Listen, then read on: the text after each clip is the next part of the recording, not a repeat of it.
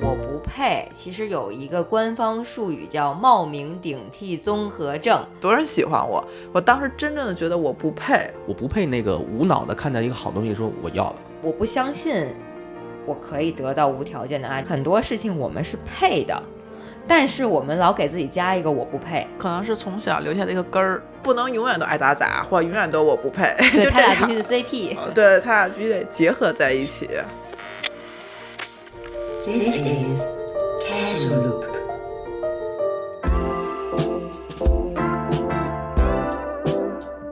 Hello，大家好，我们是开塞露。大家好，我是苏放。大家好，我是盼，大家好，我是裴军。很正式的感觉。很是的，我是裴军。正式，咱们开始吧。今天聊这个话题可有意思了。我不配，哎，我不配，什么什么什么我不配，不配聊这个话题 对，我不配。哎 你第一个画面想到是什么？啊？对，我们先说一个特别小的事情，让你不配。啊、怎么那么开心啊你？就聊到我不配。感觉好像说有一个事儿是吴佩就很雀跃，哎，这是吴佩耶，就跳着走。哎，先说为啥聊这个吧？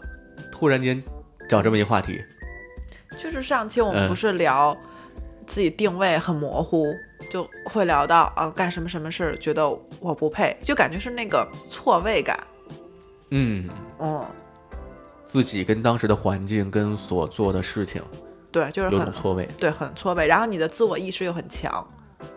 比如什么事儿？刚才你提到，之前就是我我上学的时候嘛，我觉得我上了一个很好的学，然后我不配在这块儿，就觉得以我的实力应该考不上这个学校，当时那个落差就特别大。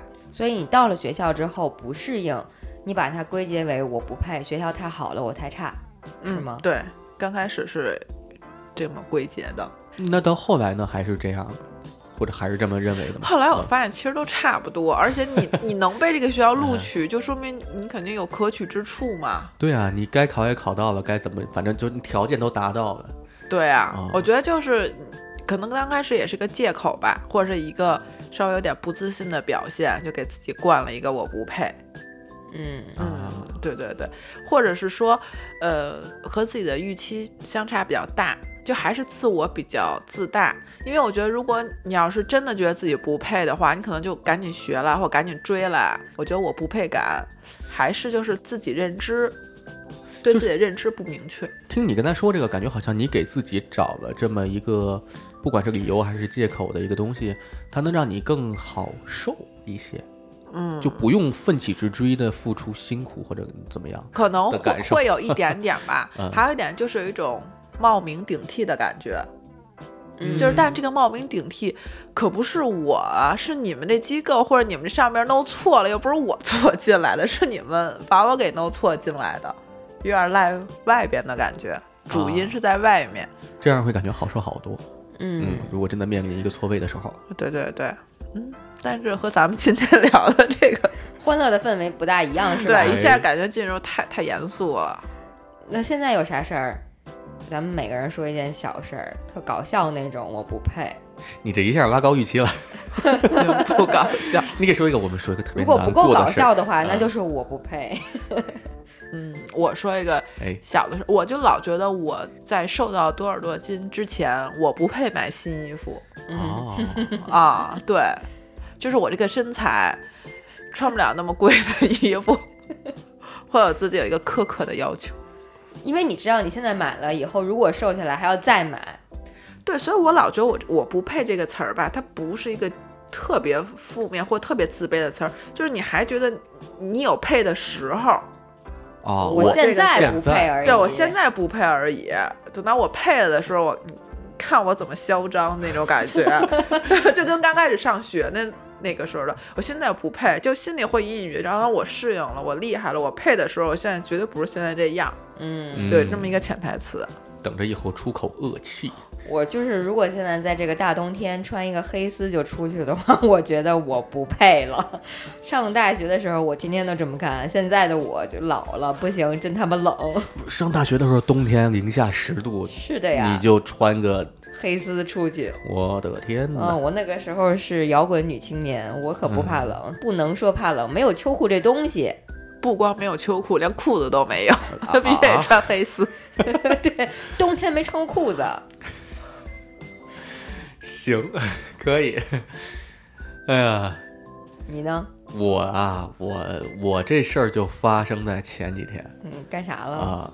我们正好年底，年底吃饭，就是我不是之前还在做调研这个相关的咨询行业的一些工作嘛，大概是两桌，找了一大包厢，完了就喝多了，喝的白酒。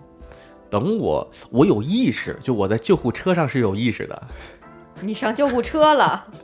我听着那个第一味儿第一味儿，我说啊，这我还我前半秒还在喝，后半秒就在救护车上，然后下半秒我就在医院的急诊的病床上了。就是应该是给同桌的人也吓坏了，喝了不少。你要硬说找一个我不配的时刻，我现在真真切切的觉得我那天不配上那个救护车，就因为实际后来，呃，一方面是我也没什么事儿，另一方面是那个，就我跟你们说一下啊，包括急诊挂号、救护车的里程，然后那个急诊的床位，还有什么玩意儿来着？反正最后看到那个账单的时候，我就觉得。就何必呢？我就我这么一个喝多的事儿，我配得上这么豪华的一个套餐？多少钱？呃，得一两千，呃，差不多。哎呦，呃，完了，就感觉趁着我那个不不省人事的时候，给我做了一些好像不知道有没有必要的检查。真确实有点不公平。那包厢也挺暖和的，给我往地下一扔就得了。我估嗨，估计也是害怕，大家都害怕。那你可能刚、呃当时醉的太厉害了，呃，肯定有一些奇怪的表现。啊，主要是你的同桌跟你一起吃饭的这些人，他们觉得你配，你配，对对，都是害怕害怕，真的。按照道理，同桌的所有人都有责任。按照现在的条例，对，这是我最近一个我真的觉得，尤其就不管是事中还是事后，都觉得不太配的一件事儿，嗯那你这个还挺客观的，其实没有什么心理作用。呃占用了一些医疗资源。不赖你，主要是你无法控制自己，无法控制自己的情况下就被不配了。我以后就觉得吧，就是那个度数那么高的白酒，我就不配喝，对对，有道理。不配我这么这这一下我就不省人事的人小喝。小卡拉米不能喝白酒，嗯，我就好好的喝点儿饮料挺好。嗯，我前两天跟朋友在家吃火锅，他们俩都比我年轻了。到了十二点半的时候，遛完了狗，他们俩竟然还不走。我当时就觉得我我的眼皮子已经打架了，我真的睁不开眼了。我觉得这种通宵或者熬夜的 happy 我不配了，嗯，你确实不配了。嗯，你老了。我老了，对，所以我们不配，就是基于很多非主观因素。对啊，就感觉之前吃的火锅、烧烤，我现在也不配，因为我觉？得消化不了，就是那个乐趣已经减半了，要消化它需要有很大的体能，嗯，需要很长时间把它给代谢掉。你甚至能感觉到它在你的胃里，它走到你的肠子里，它就就那个消化过程中对身体的负担是能感觉到的。对，所以还是老了。身体、年龄、金钱、学历等嗯，等等这些事情，告诉自己我不配。但真的我们不配吗？嗯，但我觉得这个也是让找到一个自己比较舒适的生活方式吧，就是不用再逞强了，也算是好的一面，是不是？逞强，逞强这个怎么说呢？你在啥时候逞过强？不是你以前大家玩的时候，可能就都是卯着劲儿玩的，哦，对啊，现在就大家就会觉得我认怂了，算了算了，我不参与了，这种感觉。还真是。以前不管是熬夜还是干嘛，有那种用力玩玩到爽，有那个劲头。是吧？嗯我记得有一阵儿特别流行一个东西叫变态辣，我想就大家一直在挑战这个东西，就觉得我能吃变态辣，我就很牛。就现在想想，不是自寻烦恼吗？自虐。对啊，哎，那个好像就是像那种，我不知道你有没有看过一个段子，就是说这个男人是很愚蠢，你让男人干件事儿，你不用给他任何奖励，你就只要说算你厉害，他就会干。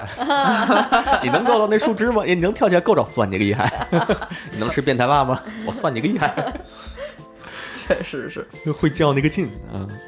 我想要是往小的时候想啊，小的时候我有一个点就还挺，现在想挺可怜的，哎，就是在商场看到喜欢的玩具，我会在橱窗前一直看着。啊，爸妈如果发现我想要的话，想要给我买，我会说我不要，我不要，我不要，但是我一直看着那个东西，我不走，我说我不要，我为啥妈说买吧，我说不要，就我当时就觉得我不配。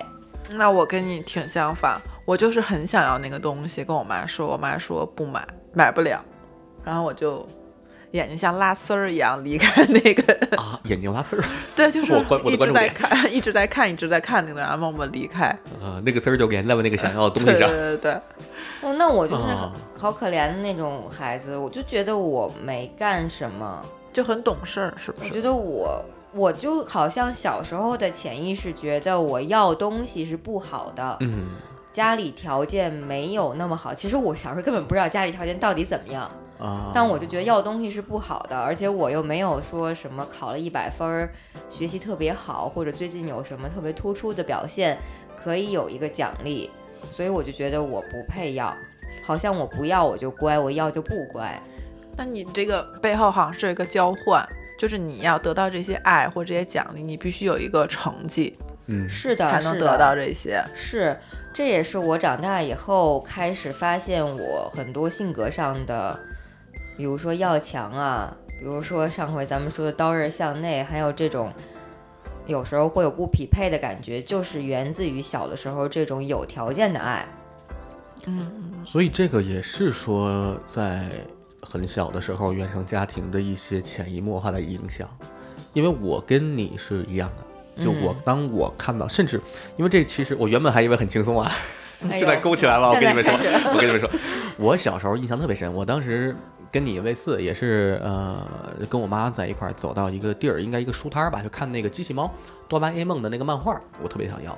然后我有印象，那个想要的情绪非常强烈，就应该是已经哭喊了，哭着喊着，一嗯大概六岁、七岁、一二年级，完了我妈没有给我买。那是我印象很深的一个事儿，然后这个事儿就是一直到现在，包括现在我看到一些比较好或者比较贵的东西，嗯，我就会觉得我要就是第一反应啊，你要现在来提醒，我是觉得那是有一种我不配的感觉的，我可能会买很多好玩的东西，不管是说电子产品，还是说那些奇怪的东西，什么望远镜之类的东西。哎，我在看的时候，我当时知道一个最贵的、最好的那个最简单，我直接就买，而且很多的时候它也不是买不起啊，它也贵啊，但是它可能我付出点，我少吃点什么，就肯定最贵那个，但是我就会详细的了解做攻略，然后一定要找到一个非常具有性价比的某一款，然后来买。我觉得好像我要做这个工作，我要买到那个最合适的，我没有去浪费它的性能，我的这个钱没有超出它性能太多的那一款才是我配得到的。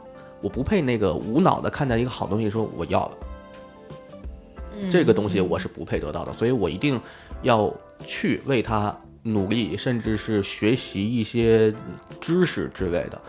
啊，我前不久买耳机，买那个什么什么很奇怪的一些播放的设备，就是查看了好多什么音乐原件儿什么 之类的，看知乎看这看那，最后才买。就比如它嗯是有一个功能性，不能是你就纯喜欢。对，而且甚至嗯，怎么说呢？就是我发现，当我做完这些功课之后，一方面啊，我可能是对它真感兴趣，长一些知识；但另外一方面，我在做完这些功课之后，好像我付出了什么，所以我配得到一个什对。对对对对，哦我非常有同感。嗯，那咱们俩潜水完之后，你不是买了那块儿潜水表，潜水表？对，回来以后我都其实完成了一个阶段的潜水，但是我一段时间之内可能不会去了。嗯可是我坚信我是要潜水的，那我肯定需要一块潜水表。我真的在家做了很多很多攻略，最后还是买了一块跟你同同款。对，我就想，呃，他买那块儿，他那块儿到底是行不行的？但我不知道你其实是已经完全经过你这个深思熟虑、啊，性价比考虑之后得出的结论。虽然你也是这样告诉我的，但是它不是我心里我做完功课的那个结论。啊，我就想，嗯，要不我买一更贵的，要不买一个更便宜的，要不我还是租吧。嗯，真的纠结了很久，综合了所有之后，我觉得好像还是这块儿最合适。而且当时心里还有那种想法，就是啊，裴军买的是这块儿，裴军的潜水水平比我稍高那么一些些。如果我现在就买了一块巨好的潜水表，就我不配。哎呀，就会拿那个水平的高低来做个衡量，好像是到一定水平以上才能值得上那么专业的东西对，啊。是的，在买摩托车也是，我买这辆摩托车和上这个精英牌子之前有很多辆车，我都觉得我不配，我不配。火星 A 呀，我天！到了就是后来我发现，到了一定的一个时间段儿，可能是给自己做足了心理建设之后，嗯，才发现其实你配。对，是的，所以事实上，就是在我们有一定的经济能力的情况下，很多事情我们是配的，但是我们老给自己加一个我不配。可能是从小留下的一个根儿。嗯，我是，嗯，那最后那个漫画书到底买了没有？那肯定没买呀。我打滚哭喊，反正最后肯定没买，因为这个事儿，我我现在，你看啊，那是那如果是六岁的事儿，现在已经过 二十七年了，我现在。还能记得，我真的，那那真是我小时候很很印象很深刻的一件事儿，因为好像我印象中，反正从那往后吧，有很多东西就只要涉及到需要家长给我买，或者是说就需要买的吧，也包括有后面我自己买的东西，变得那个感觉就是。会有那种，就那个最好的、最厉害的那个东西，它肯定是不属于我的，会有那个心理。嗯嗯嗯嗯嗯，有的，嗯对，我还好，因为我觉得我小的时候，我父母对我要求也挺高的，很少给我买什么东西。因为我小时候有就有印象，就觉得我们家特穷，可能是我父母给我灌输的思想，就会觉得小时候都这么灌输。对对对，嗯然后你就很多东西就不能买。但是我大了之后，我开始有自己能支配的钱之后，我觉得就是一个物极必反，哎，报复性消费，哦几乎就是报复性。我想买的东西，我一定买最好的，就是在我能力范围内，我觉得买的最好。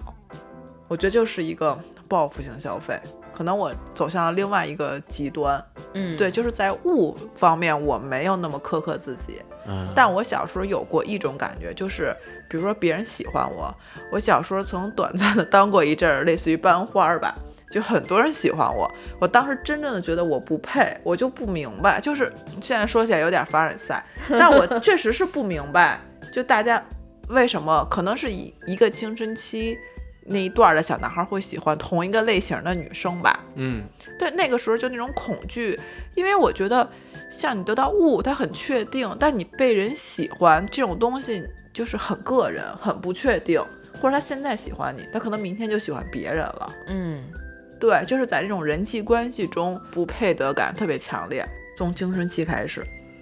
嗯对，有的时候你可能会觉得他喜欢你，是不是一种花言巧语，或者说一种讨好你的方式，或者你你不确定你身上到底是什么点，你有什么优点值得别人喜欢，对，会比较质疑自己这一点。你也不敢信任这种对你的喜欢，你会带着怀疑，对它会随时变化，对，会有可能的。对会变化，也可能会觉得大家是不是都是叫跟风儿喜欢一个人，嗯嗯啊，对你年小的时候嘛，就是你觉得喜欢和被喜欢这种关系也不是很可靠，就你喜欢我又能怎么样呢？咱俩也不是朋友，嗯，就是这种关系很不牢靠。从小我就有这种，就是异性之间这种关系就特别没有安全感。嗯，真的，如果说这个事儿，哎，本来挺开心的吧，这个话题必须要沉重。哎，现在就是意料之中。想到这个亲密关系上的问题，我觉得有太多折射出这种我不配的点。就比如说我跟前夫的这段关系，其实跟他在结婚之前，我们俩的关系就有硬伤，是非常硬的。但是当时我就自己把它忽略掉了，主观的忽略，还要骗自己啊，其实挺好的。其实大家的婚姻都这样，其实没有什么是必须的。就那个时候肯定的潜意识就是，其实我不配得到更好的。嗯，能明白吧？如果我配的话，我就不会选择跟他在一起。所以，我觉得这种潜意识的我不配，是我没有办法得到完全无条件的爱。就我不信任我自己可以得到无条件的爱。嗯，就是我现在到我现在这个阶段，纵观我的这所有的就是亲密关系，真的我能感觉出来有有类似的点，这可能也是我接下来要去克服的问题。就比如说，再后来我我有一段时间就变成了花蝴蝶，在离婚之后，我觉得我配，哎，我终于站起来了，是吧？什么样的人我都可以接触，我是配的。再往后，就是当我找到了一个我爱的人，但我发现他不能完全属于我，那个时候我也没有想说离开这个人，去找一个更完整的一个关系。好像我就认可了这样的一个三角关系存在，心里肯定也是潜在的想，我告诉自己的是我不需要，我不需要一个完整的天天跟我生活在一起的男人。嗯，其实这样就挺好，我也喜欢这样的状态。那还是浅层逻辑是我不配啊，还是我不配一个完整的亲密关系。就是你怕最后受伤，所以你就给一个自己觉得差不多的就行了。，对对，半价就好。嗯，到现在就是我可能要面临再接着去寻找人生伴侣的时候，以我现在的阶段，我总感觉我不配，就是我还没有调整好自己的身心灵状态的时候，我也不配。但其实底层逻辑就是我我不相信我可以得到无条件的爱，就不管你多摆烂、多难看、多丑、多不堪，都会有人爱你，这个是我不配的这个根源。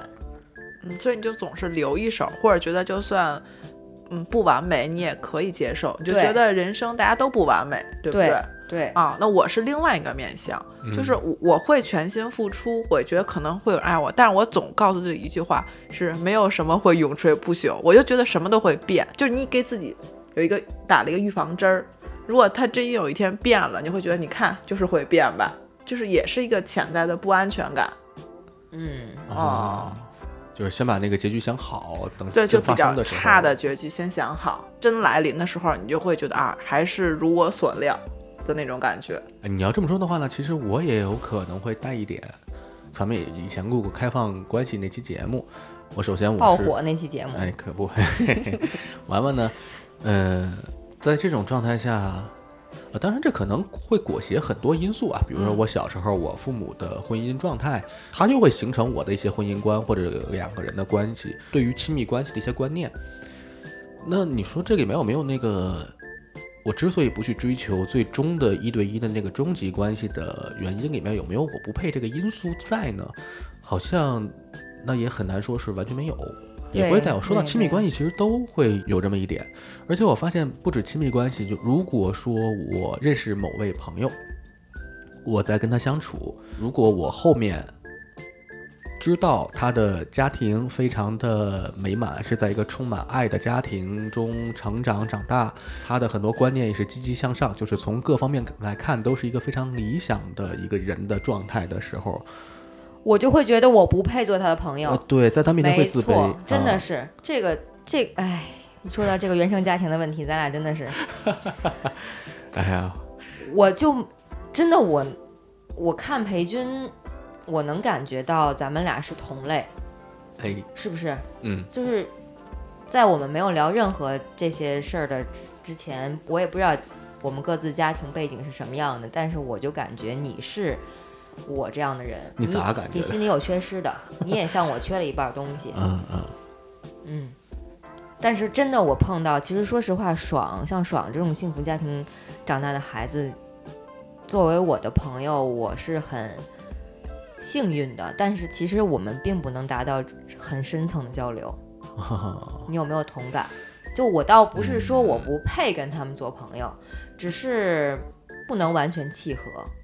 对，有很多时候自己会往回，就像那个蜗牛的触角会往回缩一缩的那种感觉，甚至你就感觉旁边是一个小太阳，你会被它灼伤。对对对啊对，害怕小太阳，就喜欢半阴半晴的多云天儿。就 所以我在很多事情上面，我就是给我一半儿就好了，哦，有没有？就从我这些亲密关系上面和朋友上，其实我也不需要一个完完全全一对一的朋友关系。我觉得是不是因为就是给你一半儿就好的状态，是你很熟悉的状态？嗯，如果突然间啊给你全乎了，你就觉得我不知道怎么吓应，对对对，真的，我哦碰见过那种非常爹系、非常温暖的男人爱我，我会很受不了，啊，我会觉得你给我太多了。你你又想给我当爹，又想给我当儿子，又想给我当男人，就是你对我的那无微不至的关怀，我有点儿受不了。嗯所以我就有一半儿，你一会儿跟我住，一会儿不跟我住，你爱回哪儿回哪儿，我就还行。对，而且从另外一方面，它也是咱们自己跟自己的一个自己与自己相处的方式。有好多时候发现自己那个空间，就它在别的维度上是特别重要的。对，那你说嗯我们是不是也不是百分之百的爱自己？我们不够爱自己，因为我们没有能力百分之百的爱自己。我们总是会说这个事儿我不配，那个事儿我不配，就是因为有那一半儿觉得自己不匹配。嗯或者心里有一个标准，就觉得我在这个标准之上，我就可以爱自己；如果标准之下，我觉得我不配。就比如你会觉得我我不能躺平，不能摆烂，嗯，你可能就不爱那个摆烂的你你自己。因为我觉得摆烂的人不值得被爱。哦，这个是啊就是吧你心里会有一个这种衡量标准。对因为就像嗯，我们从小就是，如果你不努力，如果你不优秀，你就不值得被拿到那个奖励，是吧？哦那个礼物。对的，对的，对就的。现在也是，嗯，会有很多那种传统的观念，就跟我觉得，像我说那个不买衣服，就好像你你不漂亮，你就不配穿漂亮的衣服一样。嗯或者你觉得你你不知道别人在爱你什么，好像就是，呃，被爱是有一个标准的，可能有些人会觉得是漂亮，是什么是什么，但我没有达到，那我就不配被爱。对，哎，这一声叹息，然后太艰难了。这期节目成了一期，戳心的节目。嗯，哎，那我选择的方向反而是我在明面上，或者我在自己的表层意识，我对自己说我一切都配。在实际生活中，在目前啊，就我觉得我跟我生活中的任何的朋友也好，或者是说呃有合作往往来的人也好，我的心理地位现在拔的是很高的是的，啊。哎，这么同感。这么重啊！我以为你是感受感受到了我的我我我跟你交流的是同感，是是同感感。嗯，在这种状态下，明面上会用语言或者自我暗示的方式来说是这个世界没有什么东西是我不配得到的。完了之后，在行为上似乎还是有那个谨小慎微的那种，甚至有点唯唯诺诺的状态，在某些时候。是的，是的。但我还挺羡慕你们这样的，哦就觉得你们很、嗯很坚强、很强大。那我每天遇到点什么事儿，几乎就是哭唧唧，就 对，我不知道我这是心里，让你这么说，那我心里很强大，因为我愿意把这个脆弱的一面展现给大家嘛。但那也不是啊，那你没想到我们不哭是因为我不配哭吗？哇哦，我我没想过，因为我我那个哭我就控我控制不了，我就会自然而然就流露出来了。是我现在想哭这件事情都很难，就是我会发现我不知道什么玩意儿在克制着我自己，其实我没想克制，嗯，但是这个条件反射就变成了我好像觉得我不配哭，因为你哭了也没用，因 为就是这个从小你哭了你也没用，是吧？嗯，有没有用的这个想法确实是因为影会响很大。都说会哭的孩子有奶吃，我们哭半天也也没奶吃，没奶吃 所以就哭他妈什么劲呢？那你们就比较理智嘛。我哭不是理智好不好？是可怜。那我哭完了也没有也没有卵用，没奶吃也没奶吃，他还是在那儿哭。想说有没有无所谓吧？你这种事我还挺羡慕的，就是那个情绪的自然流露是可以，就我我我其实到目前是，尤其前段时间还探讨过这个问题，我还很羡慕是随时能哭出来的人，哎呦，呦或者是太好了，他特想握握你的手啊。哎，把你心里话都说出来了，嗯 就那个哭出来那个，我最近的哭，或者是说我最近畅快淋漓的哭，那全都是在他看电影的时候哭。是，啊，都是被某些哦影视、被某些，呃，有些是人物之间的小情感，有些是什么宏大叙事那些就被哭，但是完全属于我自己的哭，就嗯，想不到。对，嗯哦，那那还挺不一样的。我确实随时随地都在哭，但我确实能懂你们那种想，就是想忍住眼泪的那种痛苦。我曾经也有过，但是就因为我想哭，我想一直憋着，我就感觉到我我很扭曲，就是我面目也很扭曲，然后我的内心也很扭曲的那种感觉。我觉得那样太不好受了，所以我就想说算了，就哭就好了。因为我最近一直有一次哭，我就会觉得我好像状态比以前好了。就是我坐在一一辆公交车上，那天正好是下班吧，五点多，正好有一个落日，我听了一首歌，我就自然而然的流下了眼泪。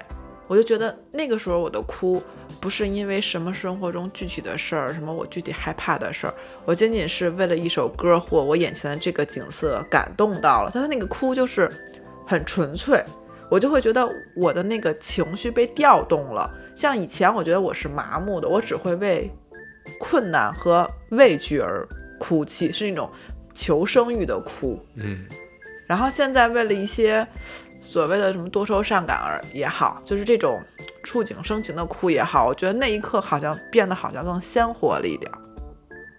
不知道能不能懂嗯能懂这种感觉，就好像你自己慢慢有点儿，你的感知好像活过来了。因为之前这几年好像很少有这种感知，都是被逼的哭出来的那种感觉。之前都是，我是在就是配音表演的过程中，有的时候有哭嘛，你是真哭还是假哭是能听出来的。所以如果能真哭的情况下，尽量就不嗯嗯嗯，是这样是吧？这什么东西？这是？是吧？但是我就会提一个问题，这就是到底，就像上回咱们聊的，到底是我哭他所哭，还是哭我所哭？哎哭角色所哭，还是哭牛苏放所哭？那我有的时候没办法一下就借鉴到他所设身处地的那个环境和他伤心的事情流出眼泪，那我是不是要借鉴我自己的？我发现如果在那个时刻。我纠结了一下，是想他还是想我，或者我有过想我自己的这个过程，我就哭不出来。啊，我反而就是为我自己哭是更难的，嗯，而看一些影视剧，有一些触动你的画面的时候，能哭出来倒是容易的。所以就是才发现，像刚才说的，就是不是我不想哭，是我不配哭。就是你那个我也没有找到，对我现在防御机制太强对，很想找到那个我不配哭的点在哪里，在在探索。我觉得咱们聊这期还挺好的，就是这也是我最近在探索的。但是有一个好的地方是我意识到了，我意识到了我是没有百分之百无条件爱而导致的这个问题。那我问一个问题啊，嗯就是你觉得你不会被无条件的被爱，但你觉得你会无条件的爱一个人吗？会，但这俩为什么不能画上等号呢？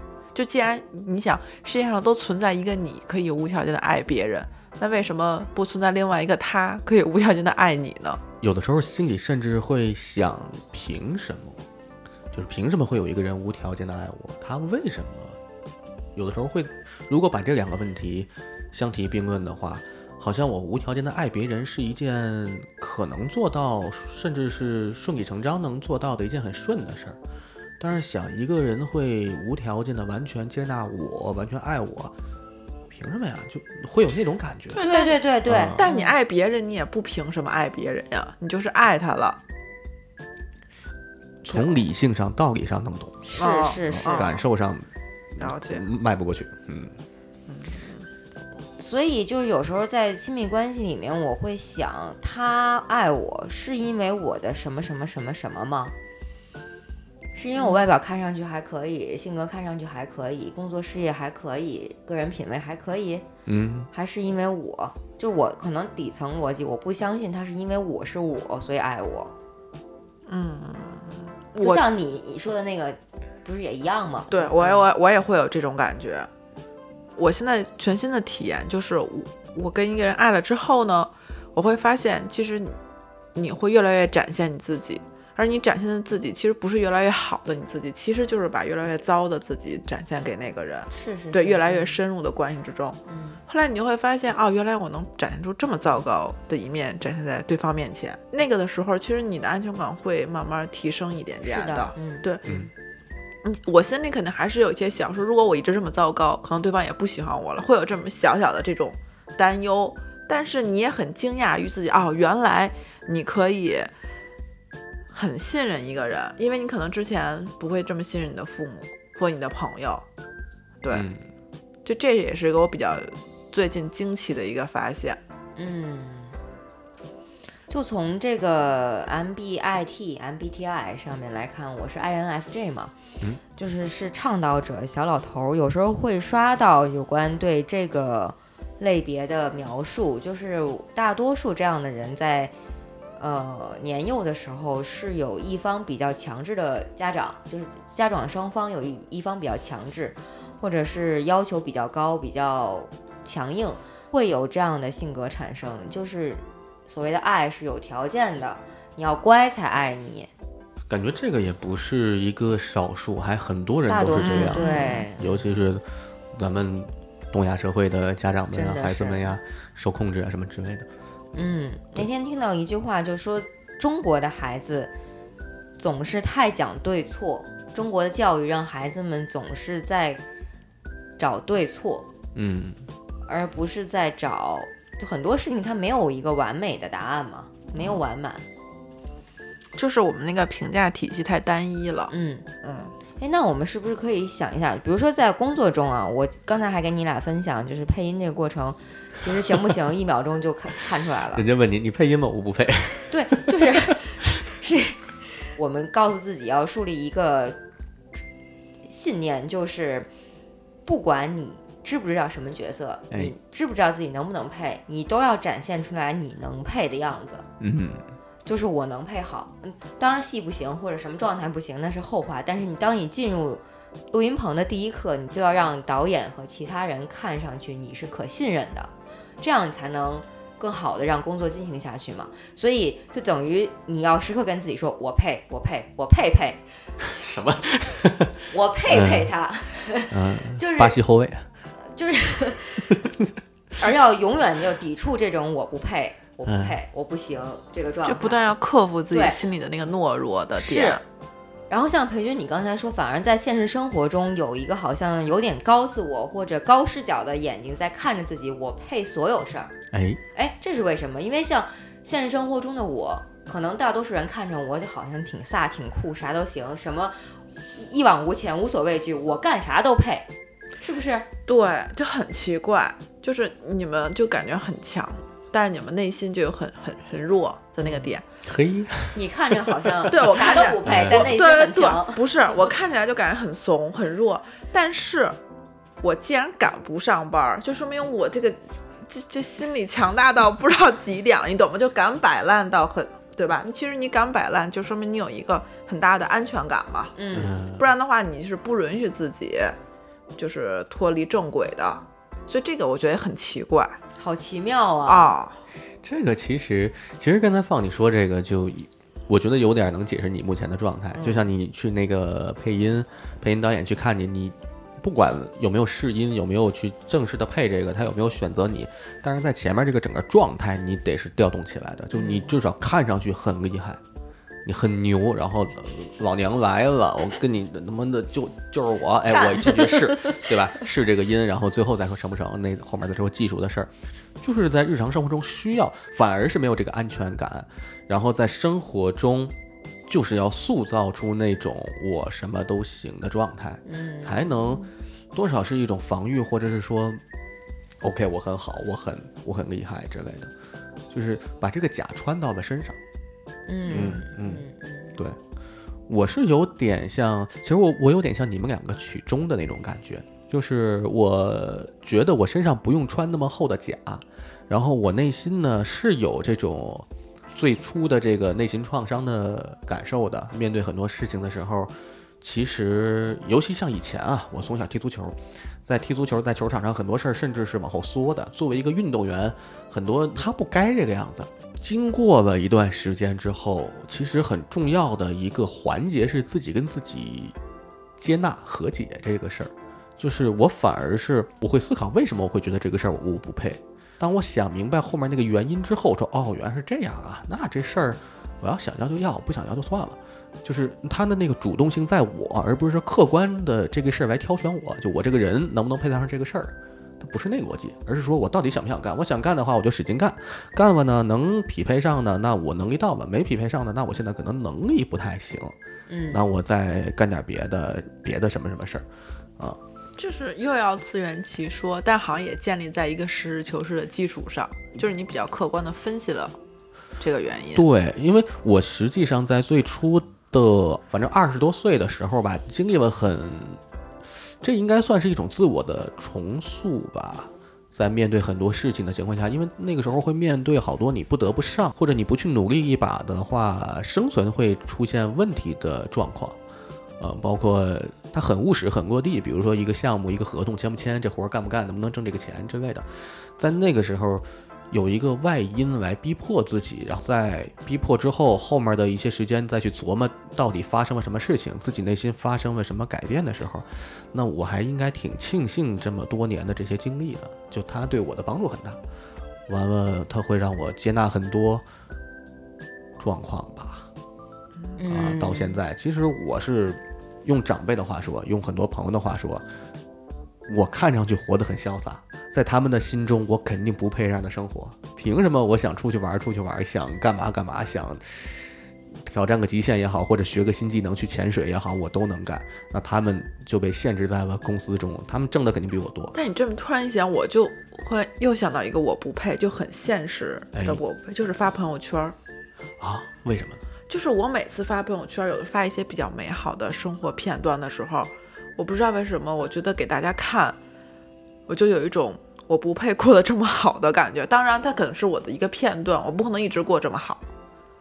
但是我每次发出去的时候，我就会大家猜想啊，你过得还不错，你凭什么？我就谁在意啊？对，就是主要是一是谁在意，还有点我为什么会这么想，特别真是哎，啊。你不想让别人知道你过得好，是你的意识中觉得你不配过得好，嗯，是这样？对。啊，但是有的美好，你当然想跟大家分享嘛，或有的时候有分享欲的时候。那你是不是特别烦在朋友圈上显摆自己过得特好那些人？那也还好吧。如果他的生活是我喜欢的生活，我也会点点赞，觉得挺挺那他们为啥配，你为啥不配？不知道，就说呢。哎，你就是我你会在朋友圈分享什么呢？你实际分会分享什么？最近分享的我看看，没没分享啥，好像我手机没我好像烤了一个什么，做了一个小蛋糕，然后我种的那个番茄种了六个月长大了，是不是就分享这些哎，还都挺美好的。啥也没有，仅显示三天。啊？现在三天可见，但我最近分享的都是比较生活片段那种小细节的东西。嗯，那咱就说这三天可见是个什么我这三天可见是今年刚弄的？刚弄的，我就是不想让别人知道我的生活状态，但有时候又想分享一下。之前我从来没有三天可见，为啥不想让人知道你的生活状态？嗯哼，是不是就觉得我展现的是比较好的一面，但其实我过得也没那么好？大家猜想，片面的猜想我过得非常好，这种好我就有点不配，仿佛我过得苦兮兮，好像跟大家才能有个共鸣，还是怎么着？如果过得特别好，好像就大家会觉得你在嘚瑟什么呢？天天的，有可能有吧，有可能有这种感觉吧。嗯那我觉得是你什么都不发，大家会觉得你过得不好。啊，对，是是吗你就想达到这个效果是吧？你就想让大家觉得你过得不好，我不是，我就是不想让大家注意到我，谁谁也没，你不发，就特自恋。我知道很自恋，看来以前确实很多人追你。哎呦，那倒没有。落差只能说说什么金牛座最经不起的就是落差感。我顺便问，那放你的朋友圈是一个什么状态？是全都开放的还是全都开放的，啊？哎，那咱俩一样。嗯，但是我发东西会有分组，哦，就是有些太个人的，我不希望跟家里有些人交织，还有不同的业务往来，也不最好别让互相就是有什么摩擦的人看到。哦，那啊我我是就是今年变成三天可见，但我之前发的东西很少，但我一般发的东西就全部可见，要不然我一涉及到分组我就不会发。哦我会觉得分组很麻烦。是对对分组很麻烦。对我一般就是要要发，就是大家都能见，都发大家都能看的东西。我是绝大多数都是必须大家都可见，有一些就硬性要求请转发什么的，嗯我觉得大家看上去挺烦的。有的我就不让一些人看到，只能是跟这个消息有关的人，我让他看哎到。对对对对对，我当时在公司的时候，有些公司的文章也好，就我们写的分析市场的东西，要求转发，就巨巨傻逼，要求转发。我到现在为止都能看到那个，就一些以前的同事，他们会转发同一篇东西，就看着，哎呀，他们干嘛呢？同事都刷屏了，就反正很愚蠢。如果碰到这种事儿，我处理方式就是让这几个人看见，然后别的人都不要，因为我觉得这是种打扰。在这种状态下，我会在发的当时手动拉个组，就我没有分组，然后对，类似吧。对，然后好像其他的话我就没有什么。我到目前为止，因为几乎不涉及到什么完全不能分享的那种人或者工作关系，我就全都发，全都展开。但是我会选择很多人，我不看他。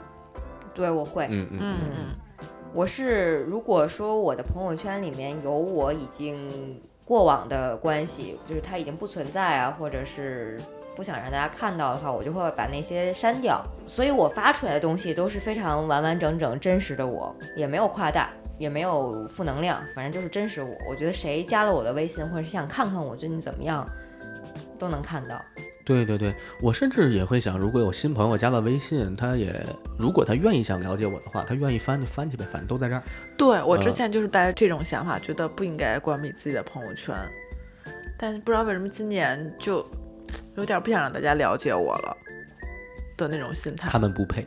可能因为你进入了新的环境，嗯，有可能。我现在可能有一个更直接，我就觉得如果能了解我的人，我就会私底下联系，或者说约出来，或者是单独聊天，就他会知道我的近况。嗯，如果这些不知道我近况的人，那其实也就没必要知道我的近况了。嗯，确实是。对我现在就比较极端一点，就是大家不需要通过朋友圈来了解我了。像我们这种经常见的，其实你说几乎都会报备差不多生活的状态，就是报备，就是会聊会会聊到嘛，会聊到的是近况嘛，就是大家也不需要了解太片面的我。每天来这儿，我向你报备一下，昨儿发生一事儿，你得知道知道。分享嘛。哎，那你们最近有没有什么就是所谓的那个我不配时刻嘛？最近的，最近嗯，因为我刚才突然我想到了一个，所以我先我先问问你们，一直如果说有一个小心结的话，就是我和我的一个大学老师，我一直特别想跟他联系，就说我心里很很惦念他，嗯，但是因为我觉得我我的生活状态没有更新，不知道跟他分享什么，我就特别不敢联系他。但是你其实心里是想要联系这个，因为我觉得跟他有点亦师亦友的状况吧，嗯，就很想联系他。但是我就有一种我不配，或者说我的生活没有发生什么变化，我跟他联系就我不知道要怎么交流。就没有嗯嗯不敢那种说我想跟你联系联系，所以跟你联系联系。对对对，我心里会有一些嗯。疙瘩，然后我觉得是不是潜在我不配，而且我会把他屏蔽，就是哦。很奇怪，就是很大家都在屏蔽自己不喜欢的人，而我却屏蔽自己很在乎的人，因为我不想让他看到我的状况，我也不想让他注意到我，就是我想先暂时在他的生命中 消失，然后可能会以一个我觉得我能见到他状况的时候，我就会出现在他的面前。我有的时候太理想，就是太完美主义者了，可能。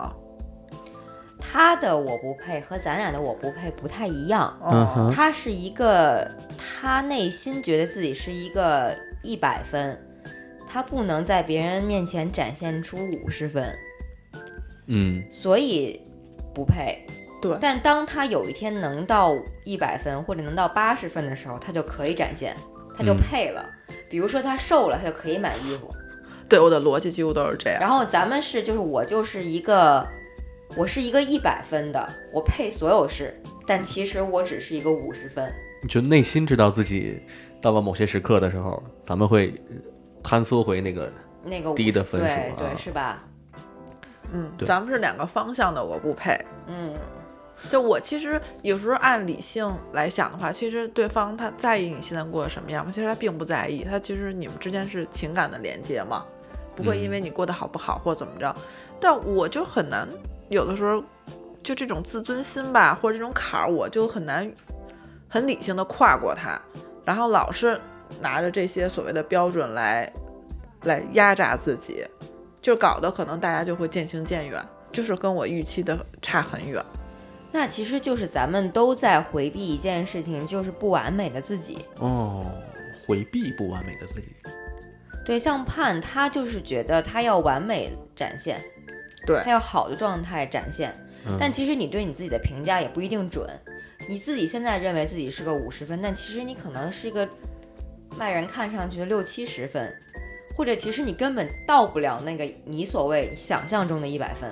对，就是有自己的那么一个心理障碍嘛。然后咱们好像像我跟裴军就有点像，我觉得自己挺一百分的，嗯哼，但其实不是。内心空嗯，虚，对，内心虚着这个分数。我觉得我每天出门至少都是个八十分吧。哎，啊，哎对我刚才想问的，比如说啊，你刚才提到咱们外面，就是咱们认为咱们自己外表是一百分，内里呢可能是五十分，但是你这个认为一百分，会不会就他能不能把内里的这五十分往上提？就是比如说我今年已经认为我自己是一年一百分了，原本五十分，但是我这一百分把这五十分呢，你往上拽拽拽，那可能实际我到六十五了，对，拽点，能啊拽点。往上拽，觉得可以，就好像别人都说，比如说你想装，你装久了，你就是这样的人，就是你一直是自己内心很强大的，嗯然后习惯了这种模式，你可能认知就改变了。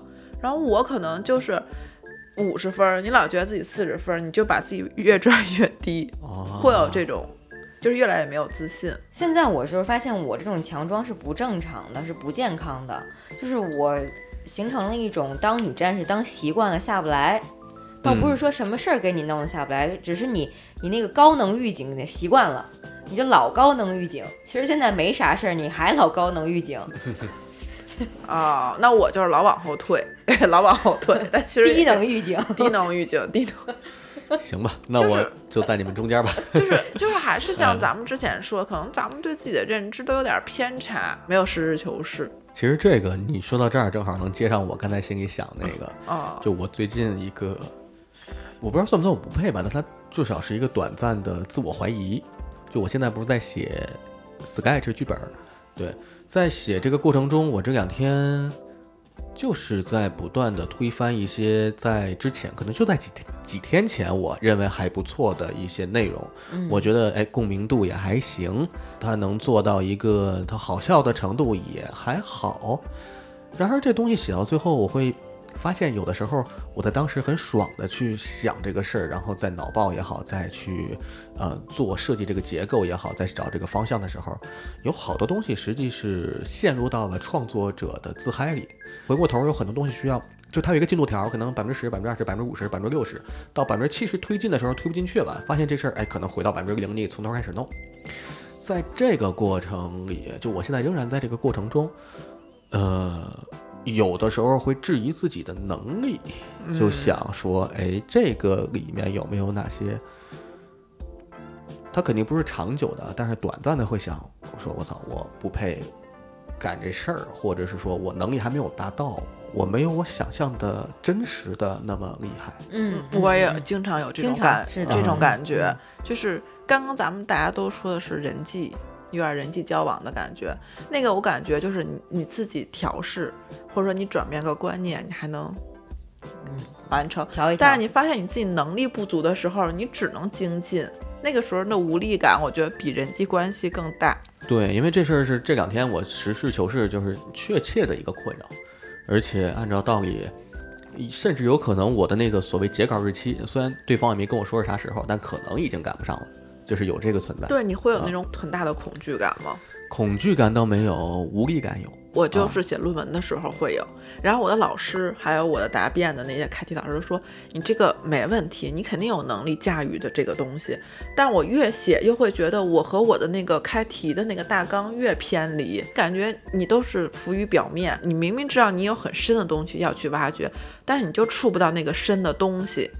你的截稿日期就慢慢逼近，你就觉得你写不到那块儿，而且主要是你见过好的，你老觉得你跟那优秀的东西差一大截儿，但这个东西不是一时半会儿你就能补上的。大家都说啊，最后那个什么。十里雕花儿，就 是，就是你在这么努力过程中，你可能最后你只能写出一个平均水平或者更低，你又不得不完成这件事儿的时候，那个时候确实有很大的压力，就是那种无力感，我会有。我觉得这个对我的创伤其实比人际关系更大。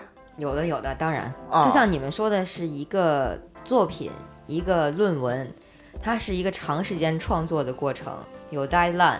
就像我刚才跟你们说，我在配音的时候，就是我看到这个画面，看到这个台词，看到人物表演，我觉得我说出这个话来是可以的，是能到那个份儿上的。但是我觉得那是我觉得这话说出来，通过了电流这些设备传出来的时候，它能不能贴上这个状态，它就不一定。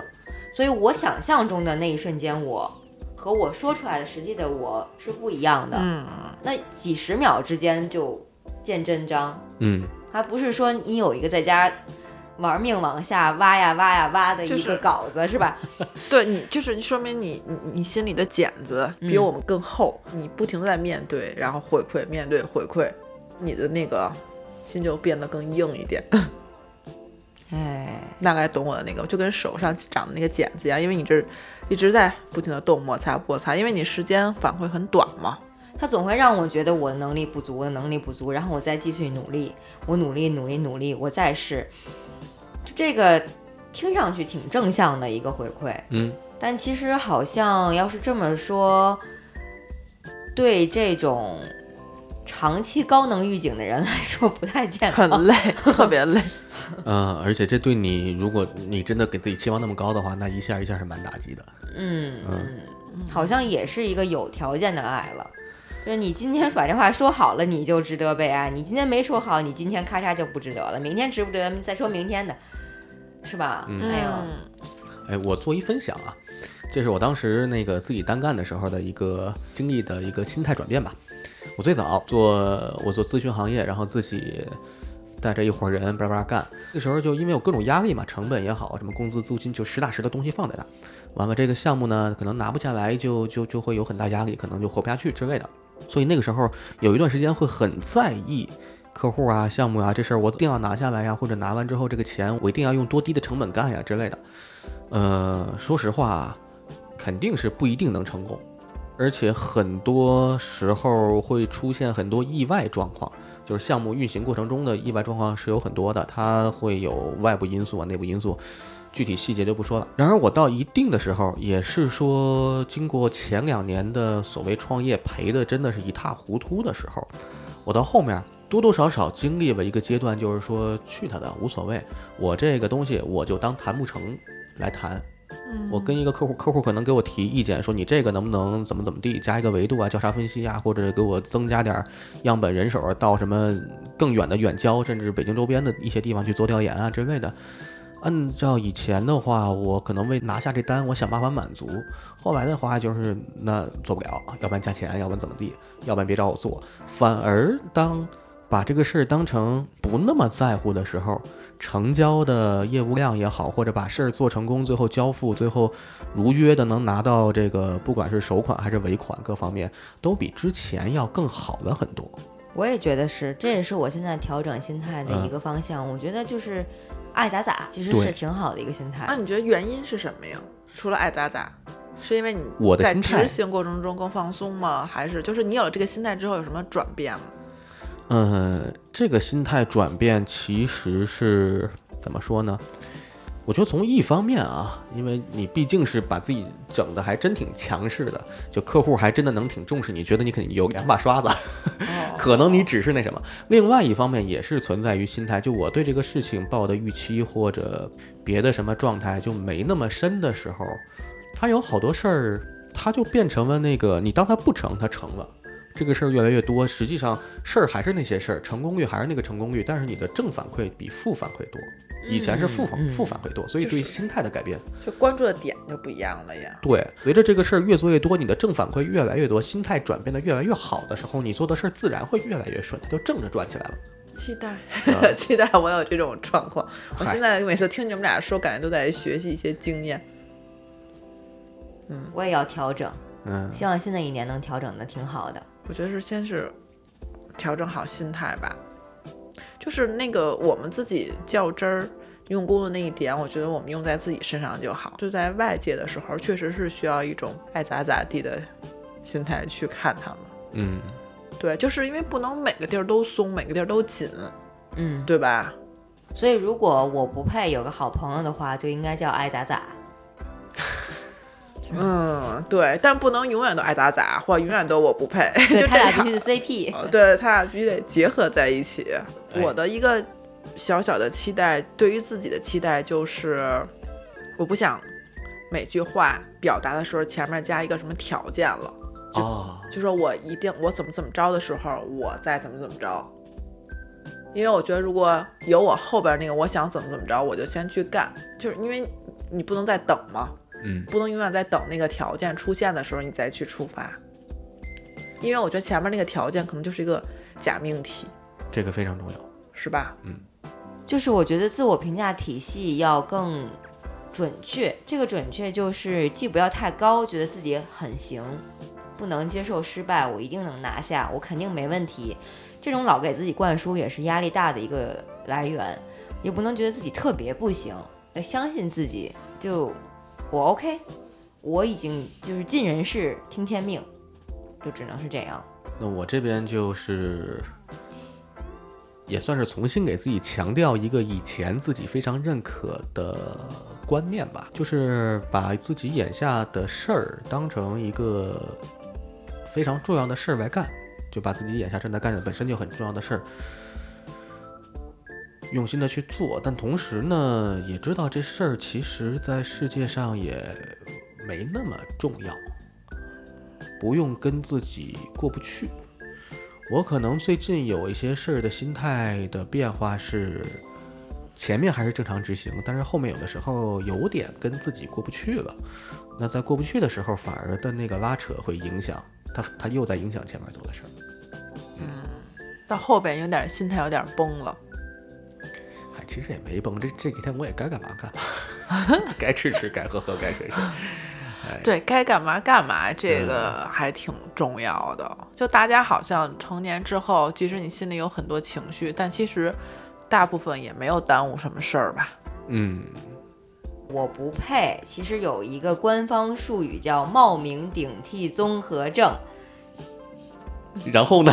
就感觉不是我应得的呗。它确实是和这种嗯回避型依恋关系有一些呃建立的联系，就像咱们俩所说的这种嗯一半儿一半儿的这种有条件的爱，就是这种回避型依恋的感觉。那冒名顶替呢？那我就是觉得我更完美的人。